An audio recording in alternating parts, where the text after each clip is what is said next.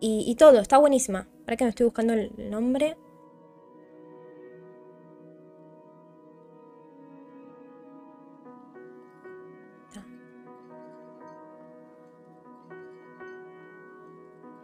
Ah, esta película se llamaba, ya me acordé. Free We. Free We. La Torah son como unos lentes de claridad. Porque la Torah, todo el tiempo de lo que te habla, y estoy segura que en algún punto vas a decir, ah, mira, sabes que tenía razón. La Torah realmente, todo el tiempo lo que te dice, todo el tiempo lo que te dice es que huyas de la programación. Todo el tiempo lo que te dice es que huyas. No te está diciendo que, o sea, no te está diciendo que huyas de el enemigo, eh, que no hagas esto con la mujer de tu prójimo. No. Cuando dice ese tipo de cosas como que no te metas con tu prójimo, es porque está dando por asentado el poder que tenés, que vos no ves, que yo no veo, que no vemos. Entonces, ¿qué dice? Falta, o sea, falta que diga, con semejante poder, podés hacer aparecer una mina igual. Te vas a meter con, esto, con la de tu amigo, ¿me entendés? Es una manera de, demostrarte que tenés tanto poder que ni hace falta. O sea, qué rico le va a ir a robar cinco pesitos a, al otro rico. ¿Quién lo va a hacer? Si no le falta, ¿qué va a ir a robar si quiere robar algo? Algo que no, no tenga, no sé, algo que le falte. Entonces, la Torah todo el tiempo. Todo el tiempo. Esto re para analizar, obvio, es para que te des tu tiempo, pero todo el tiempo lo que te dice es que seas libre. Y por eso es que habla tanto del esclavo. Y por eso es que todo el tiempo habla tanto de, de las historias y de lo que pasó y de las guerras y, y de lo de rebeldes. Lo mismo con las pasiones. Vos dirás, bueno, está bien listo. ¿Y las pasiones? Me dirás, ¿no? A ver, ¿cómo explicarles las pasiones? ¿Cuáles son las pasiones? O sea, las pasiones son eh, eso que, ¿cómo es que se dice? Eh, las pasiones son eso que yo realmente quiero hacer, porque en un tiempo habíamos dicho que eran el tema del alma y que habían pasiones del alma y no sé qué. Pero a ver, las pasiones de las que habla, no te dejes llevar por, por tus pasiones, no sé qué. Realmente nos habla de las pasiones esas pasiones que, que nos hacen bien. O, o sea, puede ser las pasiones que vos te encante, ¿me entendés? Puede ser lo que te encante, no importa. O sea, trato de, encontrar la manera de, explicártelo, una manera que no te haga lío, porque es un tema que tenemos muchas cositas en la cabeza y no quiero que te haga lío, pero... Una, hay que ver primero qué dice en la palabra pasiones. Porque todo es incierto acá, ¿viste? Segundo, yo te digo que está lleno de gente adicta que no sabe que es adicta. ¿Qué quiere decir eso? No le puede decir no a la factura. Qué raro, ¿no? Porque dice que no te dejes llevar por las pasiones. Listo. No te dejas llevar supuestamente por, o sea, vamos a poner un ejemplo, por ir a, a los boliches y tomar y todo eso. Listo, genial. Pero, ¿sabes? Es un tema muy literal que te estoy tocando, pero bueno, es un ejemplo. ¿Sabes que en algún punto, ponele, te toco de nuevo este tema porque es algo muy tentador? ¿Sabes que, em, no sé, el chocolate, no, ponele, las facturas son tentables, ¿no? Que son muy tentables y no las puedes eh, realmente no puedes imaginarte una vida sin facturas porque ya, bueno, no sé, o el mate, ponele, qué sé yo, por así decir y no haces todo lo demás. Pero realmente, realmente, no podés controlar no comerte un par de facturas. Con mate encima, porque ya tu paladar está acostumbrado a eso. Y encima se, se unió a momentos en tu vida en que fueron importantes para vos, porque no sé, justo una tarde está todo hermoso, hay una vibración, aunque vos no te des cuenta. Pero cuando vos dices, ay, este día me hace acordar a cuando me fui de vacaciones, hay una vibración ahí en el día que te está afectando, no te das cuenta. Y justo se unió con que vino tu mamá o esa persona, la pasaste bien, estabas muy feliz, te tomaste un mate, unas facturas y ¡pum! Creaste un registro interno que cada vez que estás con eso hay algo que te encanta, pero porque, no sé cómo decirte, el alma desea volver a ese momento. Y la mejor manera de estar cerca es volviendo a comer, a tomar o a oler eso que tomó en ese mismo día. Por eso es tan importante saber la importancia que tienen los aromas, por eso el aceite, por eso los saumerios, por eso toda esa cuestión que realmente todo el tiempo, si vos te das cuenta, nos, manipulan los sentidos. En el sentido para bien, te digo, eh, cuando hablamos de, la Torah y de todo eso, y que hay gente que todavía ni siquiera, no sé, creo que hay gente que todavía tiene miedo con el tema del, del hornito, no sé si miedo, pero no, no sé, como que me ha pasado muy poco que haya gente que quiera aromaterapia y todo eso.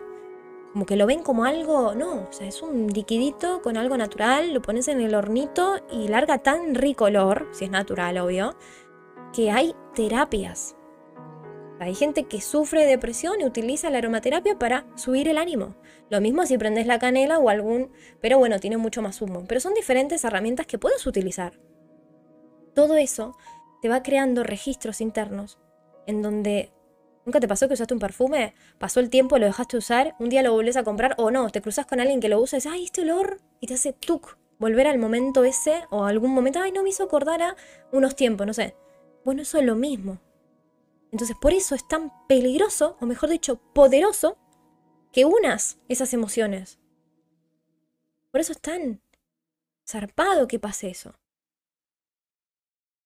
porque realmente estás creando un registro mínimo adentro, que te vas a acordar hasta inconsciente. Capaz que consciente no tenés ni idea, pero algo te estás sintiendo bien. Bueno, en tu inconsciente ahí te está registrando lo que sucedió un día. Y fue con ese perfume, y fue con ese gusto, fueron con esos mates. Sentiste, no sé, ese amor, ese calor familiar, ese día soleado y así. Y todo es uno. Entonces,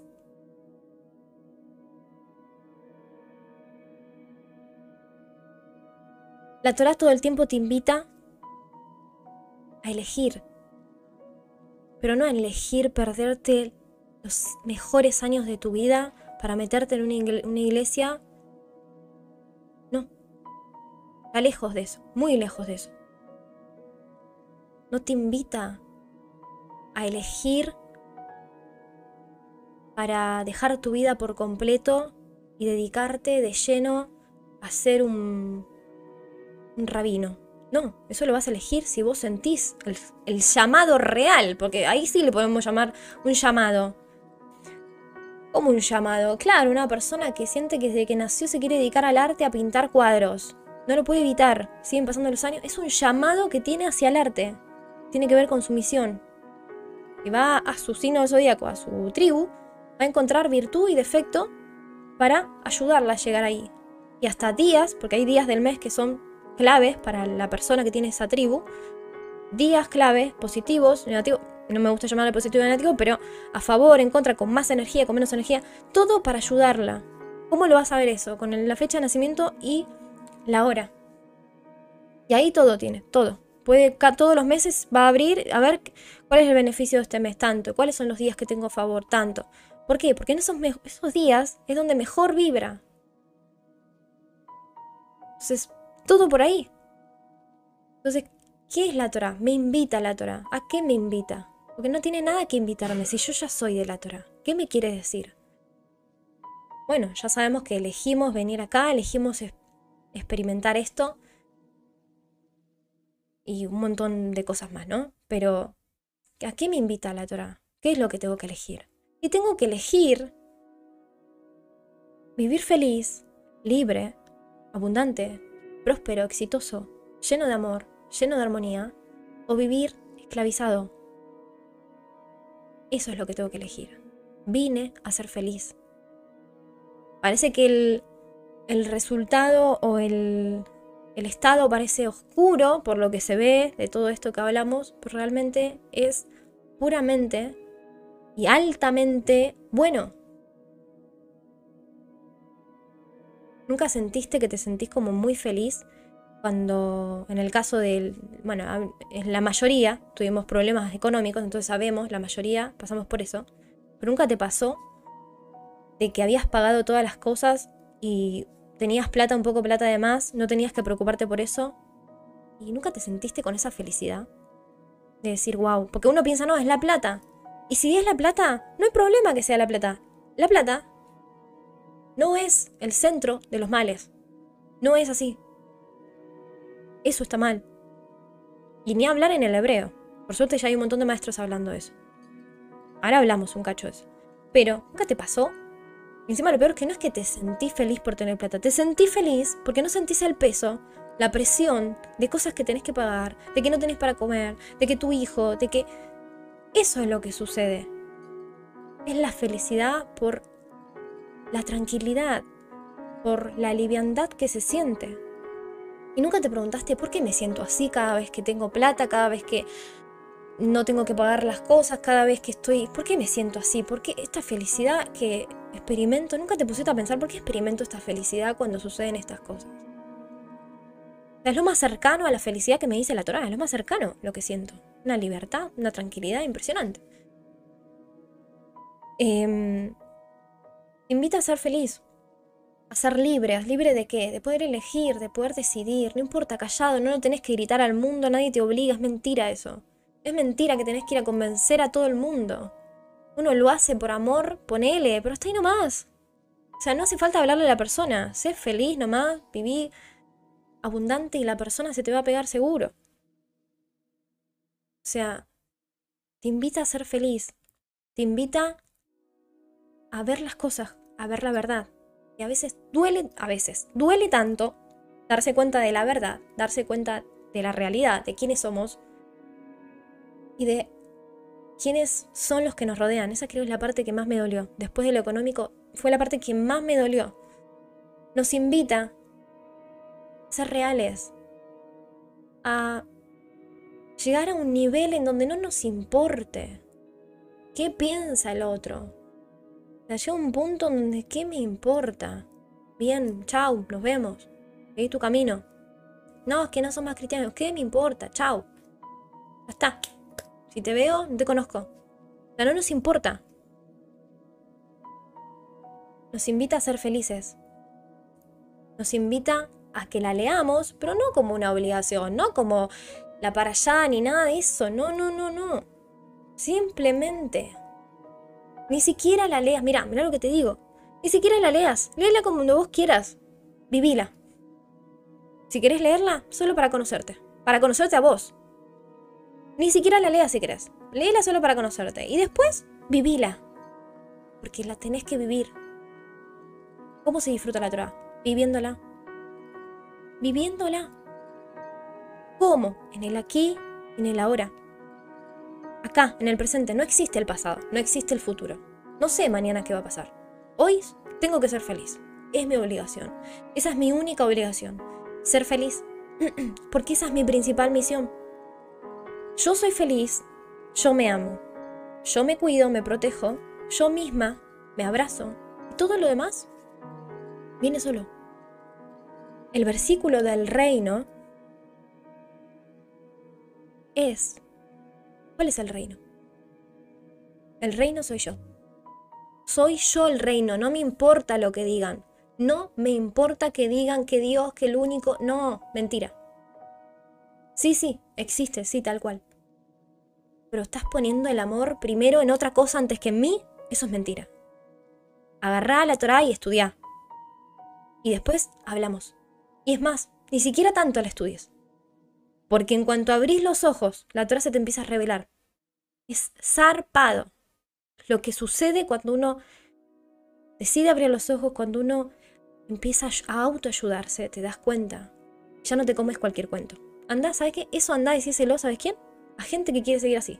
Que le gusta andar atrás de las personas. A mí no. No, que primero el reino es Dios. Dios acá. Hola. Me estás ignorando desde que naciste. ¿Cómo es que yo primero, a lo externo, cómo pretendés ser feliz?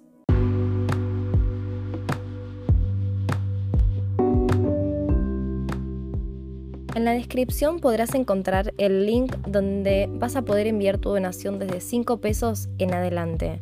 Muchas gracias a todos aquellos que valoran el tiempo y la dedicación que se le da para generar este gran contenido consciente de estudio.